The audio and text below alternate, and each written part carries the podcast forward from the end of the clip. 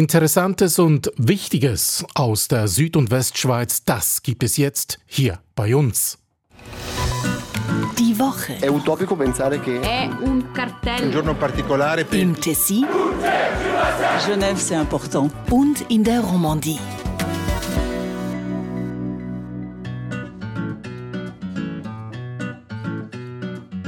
Bundesrat Alain Berset erklärt sich seit Tagen im Westschweizer Radio und Fernsehen RTS. Es geht da um geheime Informationen an die Medien rund um die Corona-Maßnahmen des Bundes. Dass diese Infos aus seinem Departement gekommen seien, das will Berset aber nicht kommentieren. Dans quel monde vit-on Écoutez, je ne peux pas faire ça, je vais certainement pas commenter ce genre de situation. Zur laufenden Untersuchung wegen dieser Leaks habe er nichts zu sagen, so Berset gegenüber RTS. Dann dem Flughafen Genf, dem zweitgrößten der Schweiz, droht neues Ungemach. Gegnerinnen und Gegner stören sich an den vielen Passagieren. Die Mafia ist auch in der Südschweiz daheim. Das wird erneut klar nach der Festnahme eines Mafia-Bosses in Italien. La storia di Matteo Messina Denaro ha solidi legami con la Svizzera e con personaggi attivi in Svizzera, almeno in passato. Der Boss Matteo Messina Denaro hatte immer stabile Verbindungen in die Schweiz, sagt hier der Experte im Tessiner Fernsehen. Und im Tessin soll der Deutschunterricht in der Schule schon früher beginnen. Die Schulleiterinnen und Leiter finden die Sprache wichtig, sehen aber ein Zeitproblem. Io credo che la griglia oraria per dei ragazzini di 11 anni che escono dalle scuole elementari sia già sufficientemente densa. Der Stundenplan sei jetzt schon zu dicht, sagt der Präsident der Oberstufenschulen im Tessiner Radio. All diese Themen schauen wir uns jetzt genauer an. In Lausanne begrüße ich Philipp Reichen, Korrespondent des Tagesanzeigers. Soyez bienvenus, cher public. Ja, merci d'être avec nous. Und in Locarno begrüße ich den freien Journalisten Gerhard Lob. Buongiorno, buongiorno a tutti. Grazie per essere con noi. Mein Name Rino Curti.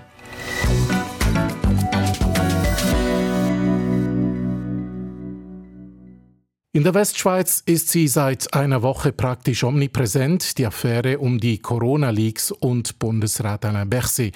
Der Gesundheitsminister ist häufig im Westschweizer Radio RTS zu hören oder dann bei den Fernsehkolleginnen in der Tagesschau von RTS zu sehen.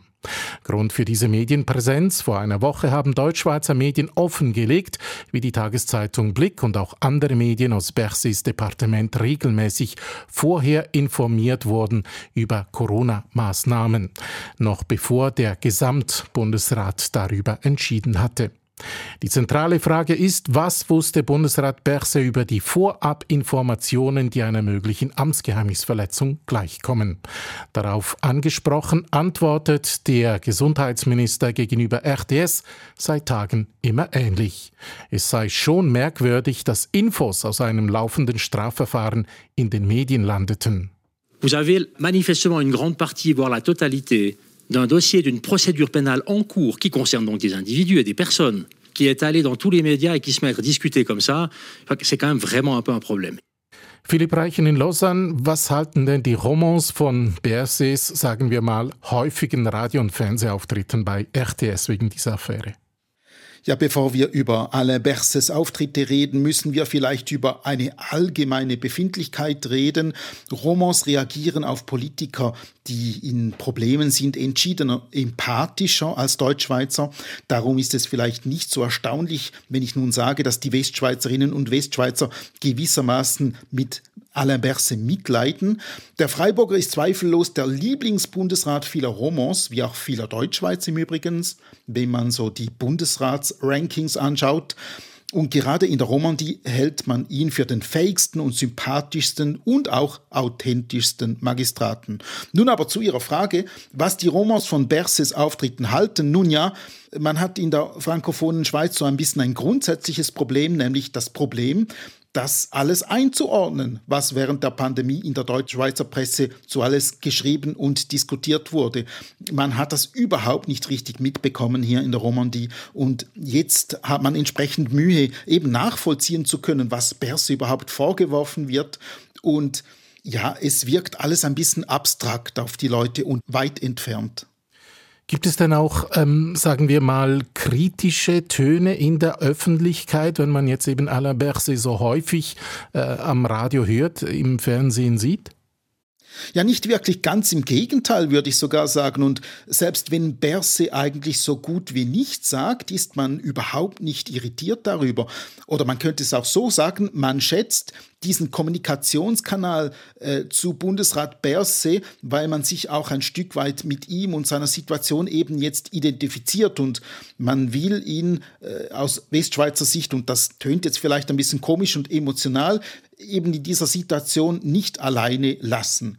Berses Strategie ist ziemlich klar. Er will den Vorwurf gegen ihn mit einem Gegenvorwurf übertönen. Wir haben das vorher auch gesagt. Er sagt äh, die ganze Zeit, äh, es wird da aus einem Strafverfahren so quasi berichtet, äh, interne Sachen äh, publik gemacht und äh, das sei inopportun und äh, gehe nicht. Und er möchte so quasi jetzt einfach äh, ein Problem, sein Problem mit einem anderen Problem so quasi überdecken.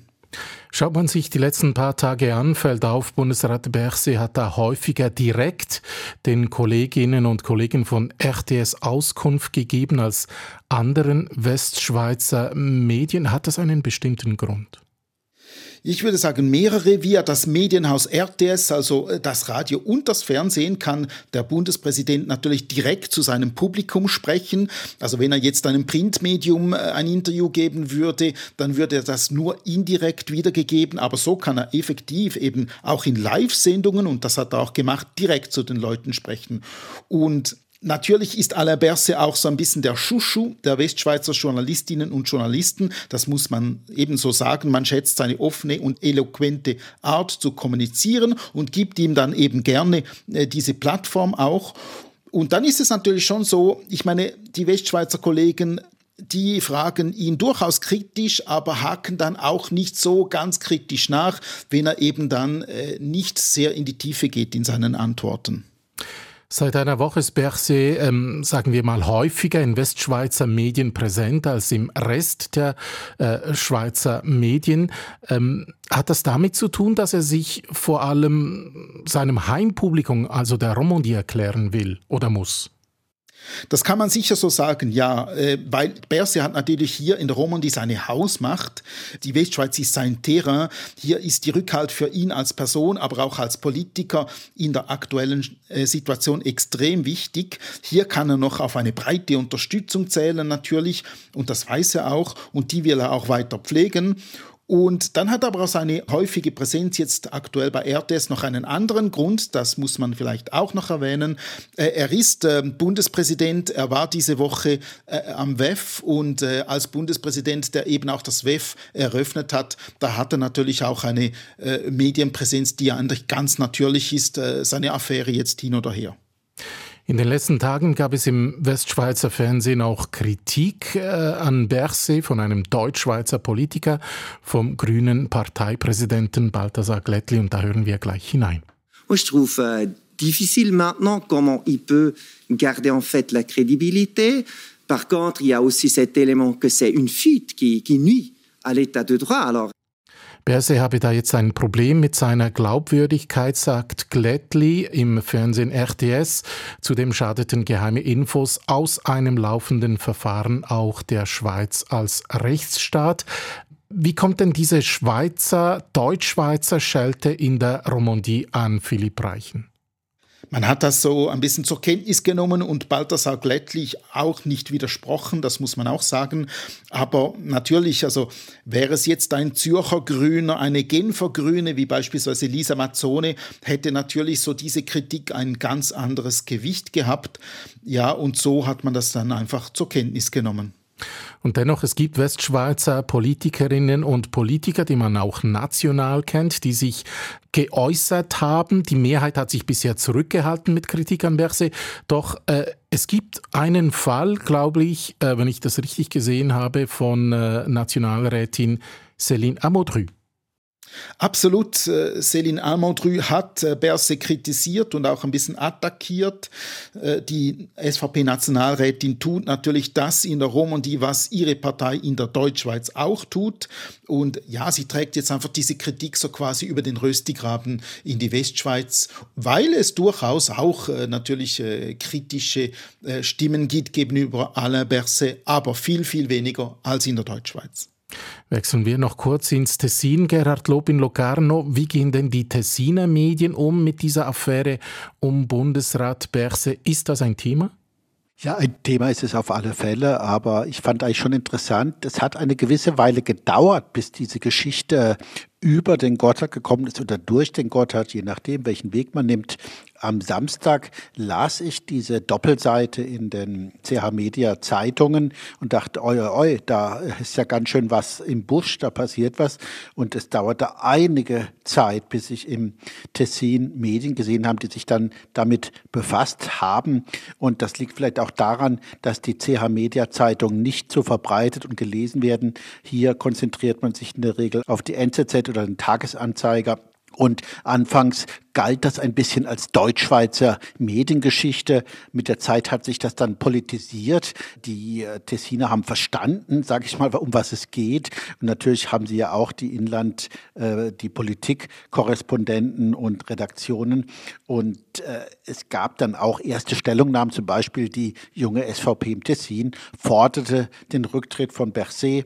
Also das auch ein Thema. Und mit der Zeit kam ja dann auch noch eine neue Komponente ins Spiel, nämlich dass ja angeblich Berse eine Intrige ausgeführt hat gegen äh, Ignazio Cassis, also ausgerechnet den Kollegen und Tessiner Bundesrat. Und da können Sie sich vorstellen, das ist natürlich auch ein Thema, was das Tessin beschäftigt. Berset, der intrigiert gegen Cassis.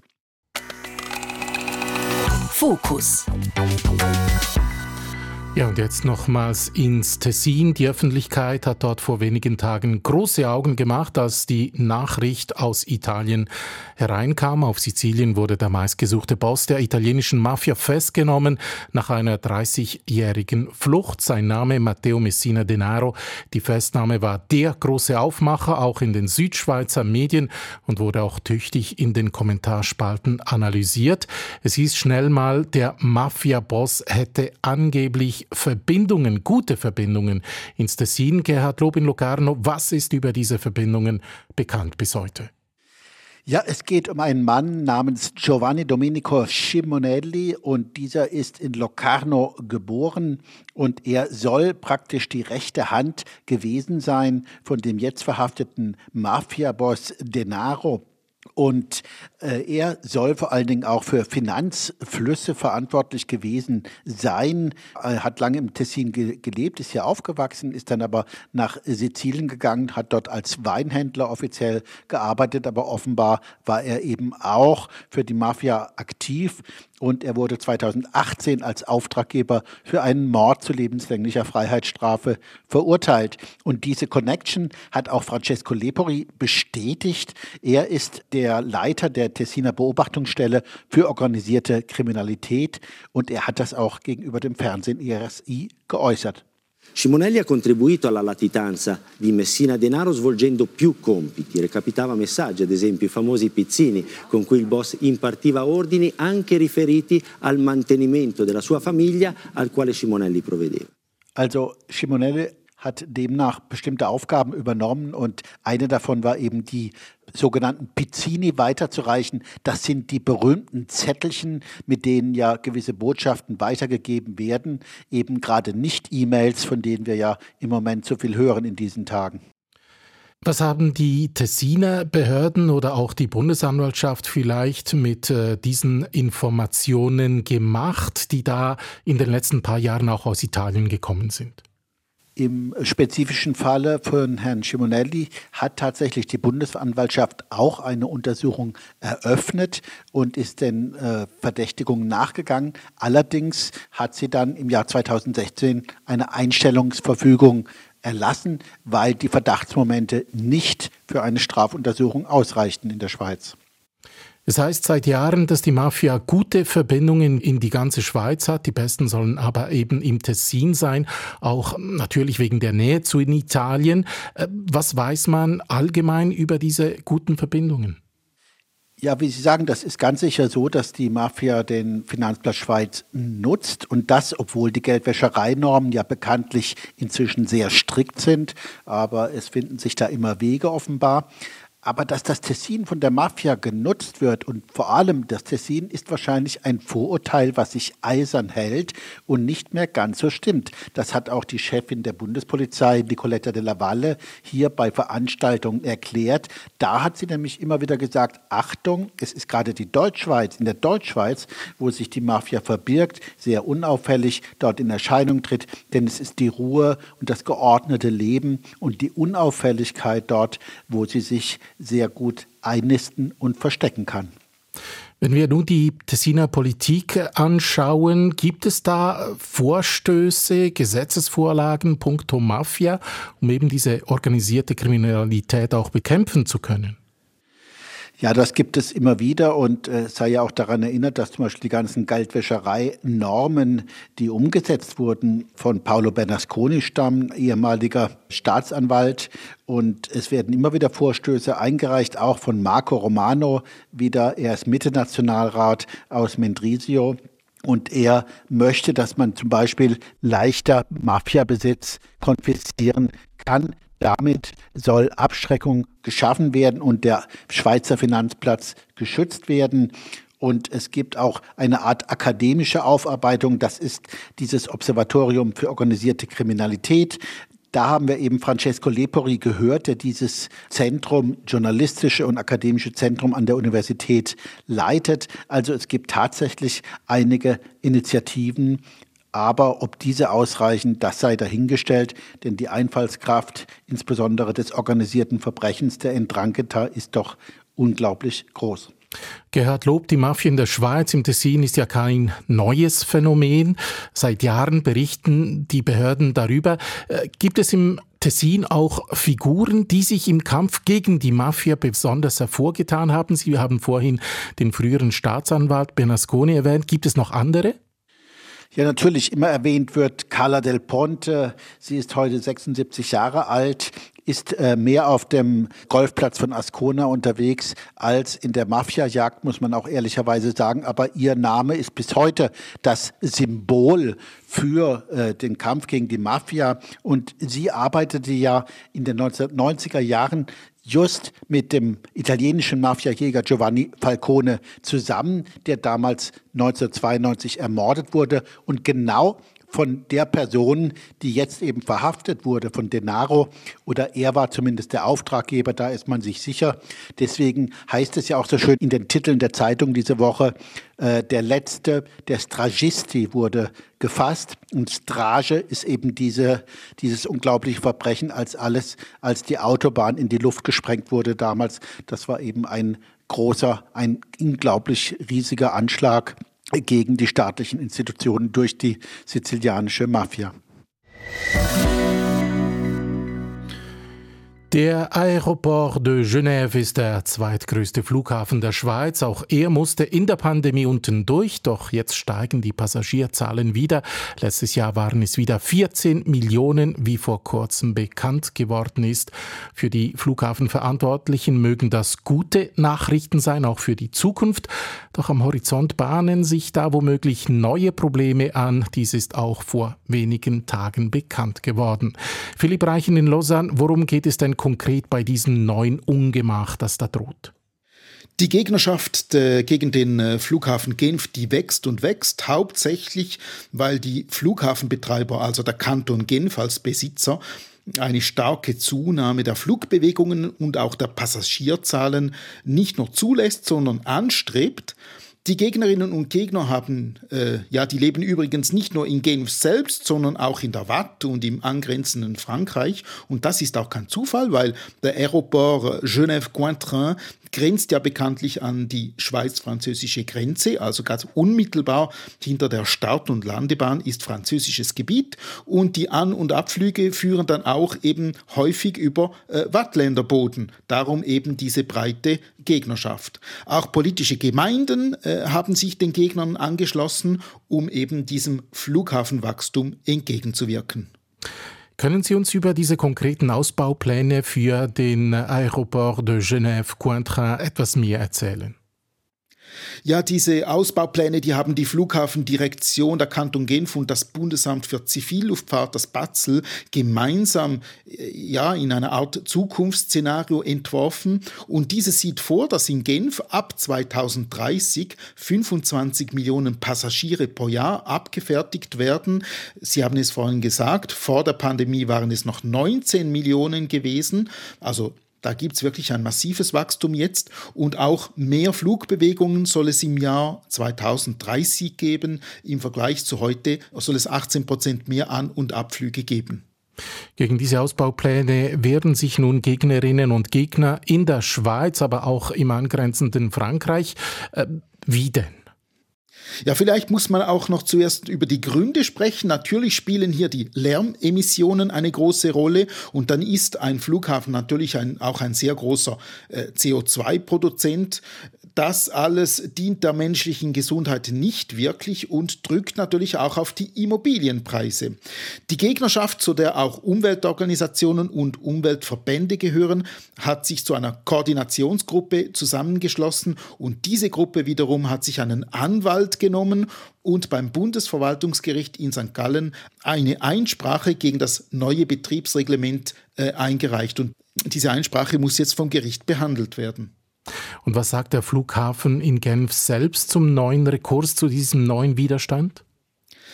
Die Flughafendirektion betont, man habe bereits enorm viel gegen die negativen Effekte des Flughafens unternommen. Dazu gehört beispielsweise, dass man die Flugbewegungen gegen die Abend- und Nachtstunden reduzierte und äh, ja, damit den Anwohnerinnen und Anwohnern auch ein bisschen mehr Ruhe bietet.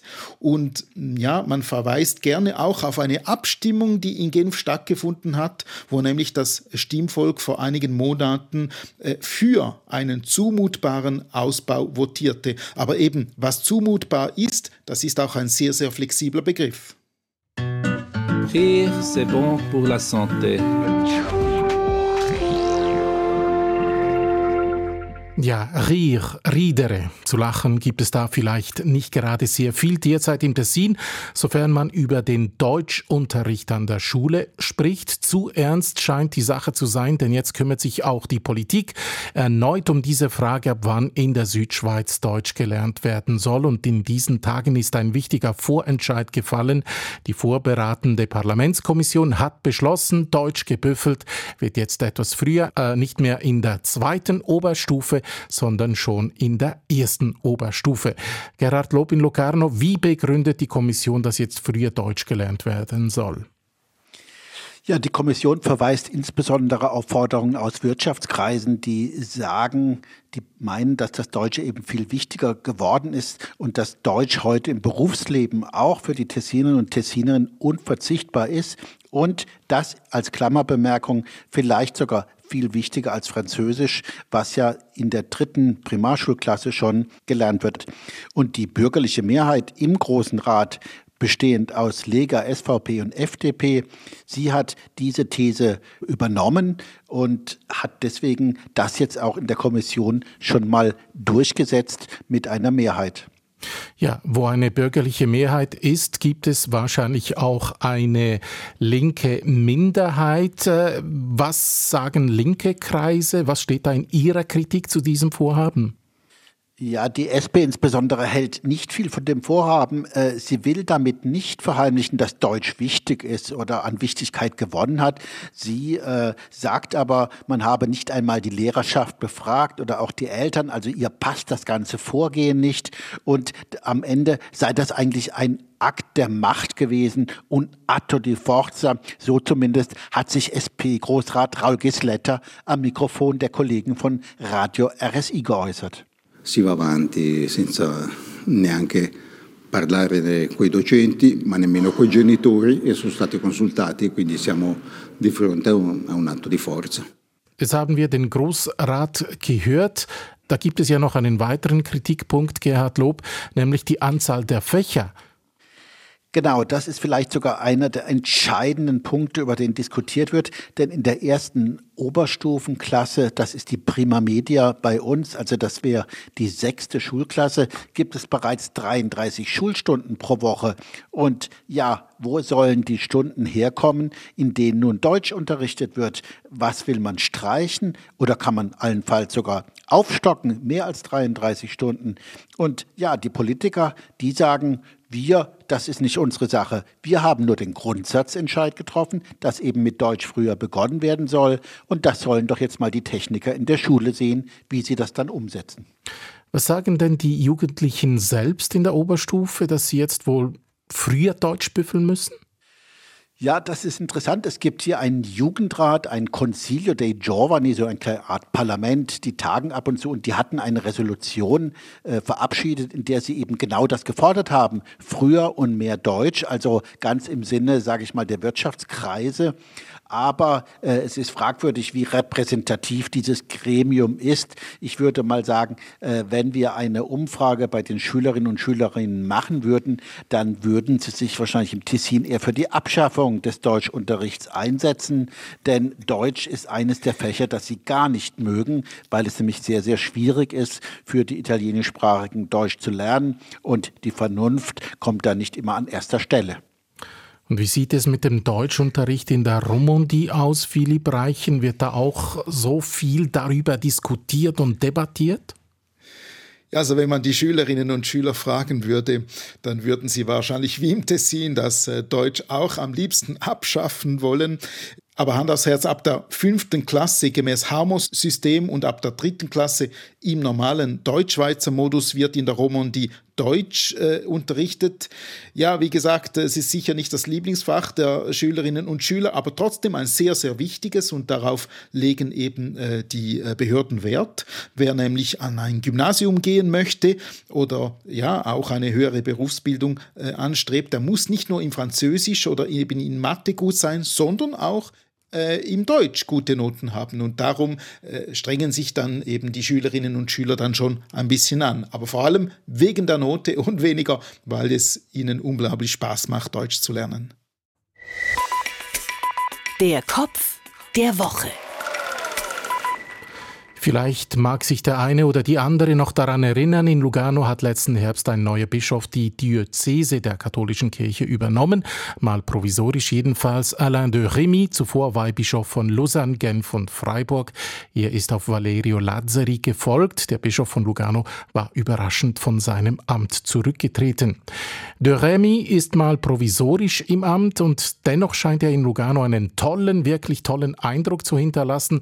So toll, dass ihn jetzt bestimmt bestimmte Kreise und Gläubige auch behalten möchten, und zwar für immer. Gerhard Lob, wie zeigt sich dieser Wunsch, den Interimsbischof zu behalten? Ja, er spiegelt sich in einer Petition, von der dieser Woche überraschend wir Kenntnis erhalten haben durch einen Artikel im Corriere del Ticino. Es gibt nämlich eine Unterschriftensammlung zugunsten eines längeren Verbleibs von De Remi. Ein kleiner Kreis von Gläubigen, auch zwei Kantonsräte sind dabei, meinen dies, indem eben eine Klausel geändert wird, die im Moment bestimmt, dass der Bischof von Lugano ein Tessiner Bürger sein muss. Und sie wollen, dass diese Klausel aufgehoben wird, damit praktisch das Tor geöffnet wird für außerkantonale Personen. Und das wäre in diesem Fall natürlich genau der Remi. Und wie ist diese Zustimmung, diese Begeisterung, sagen wir mal, für diesen Interimsbischof zu erklären? Was tut er genau? Ja, soweit ich ihn erlebt habe in dieser Zeit, ich konnte ihn auch interviewen äh, zu einem Weihnachtsinterview, wie das so schön heißt immer. Ähm, er ist wirklich sehr empathisch und sympathisch, das muss man einfach feststellen. Und was ich gehört habe, eben auch zum Beispiel von Firmungen, von seinen Pastoralbesuchen in den Gemeinden, kommt er sehr, sehr gut an. Sein offenes Herz, seine Wärme, sag ich mal, äh, ich kann das nicht genau erklären, aber die Rückmeldungen sind einfach äh, durchaus und eigentlich überall positiv. Alain de Remy ist nur provisorisch in Lugano. Kann jetzt daraus auch ein festes, ganz festes Engagement werden, auch dank dieser Petition? Nun, wie ich vorhin gesagt habe, gibt es diese Konvention, diese Abmachung. Das ist ja eine zwischen dem der Schweiz, also der Eidgenossenschaft und dem Vatikan. Also die lässt sich vielleicht nicht ganz so einfach verändern und ist schon seit 1968 in Kraft, als eben die Diözese Lugano eingerichtet wurde. Vorher unterstand sie ja der Diözese Basel. Und äh, die zu ändern, das dürfte wohl eine Weile dauern, so äh, wie wir wissen, wie die äh, administrativen Mühlen malen. Das geht sehr langsam. Und ob sich das jetzt aufgrund dieser Petition dann auch so schnell ändert, ist schon noch fragwürdig. Ich weiß auch nicht, wie viele da jetzt überhaupt unterschrieben haben. Im Moment sind eben nur die Namen von einigen Personen bekannt, darunter etwa auch der vormalige Präsident der Azione Cattolica in Ticino. Und was sagt der Interimsbischof in Lugano zu dieser Geschichte? Ja, das ist interessant. Ich glaube, er wurde selbst überrascht wahrscheinlich von dieser Petition, denn äh, sein Presseattaché hat eine Pressemitteilung herausgegeben diese Woche, in der er sagt, dass er nichts dazu sagt. Er wolle sich eigentlich dazu nicht äußern und ich kann das auch nachvollziehen, denn es ist sicherlich nicht an ihm selber, so eine Petition zu unterstützen. Nämlich es ist ja der äh, apostolische Nuntius in Bern ist ja dabei, geeignete Kandidaten zu suchen, die dauerhaft dieses Bischofsamt übernehmen können. Und dass er jetzt in so einer Petition nichts sagen will, ist durchaus nachvollziehbar. Soweit unser Blick in die Süd- und Westschweiz für diese Woche. Grazie mille, Gerhard Lob, freier Journalist in Locarno. Grazie a voi, alla prossima. Und merci beaucoup Philipp Reichen, Korrespondent für den Tagesanzeiger in Lausanne. Merci à vous, un bon week-end et une bonne semaine prochaine. Diese Ausgabe finden Sie auch online srf.ch-audio oder auf Ihrem bevorzugten Podcast-Portal. Besten Dank fürs Dabeisein. Uns drei gibt es wieder hier an dieser Stelle in einer Woche. Mein Name Rino Curti.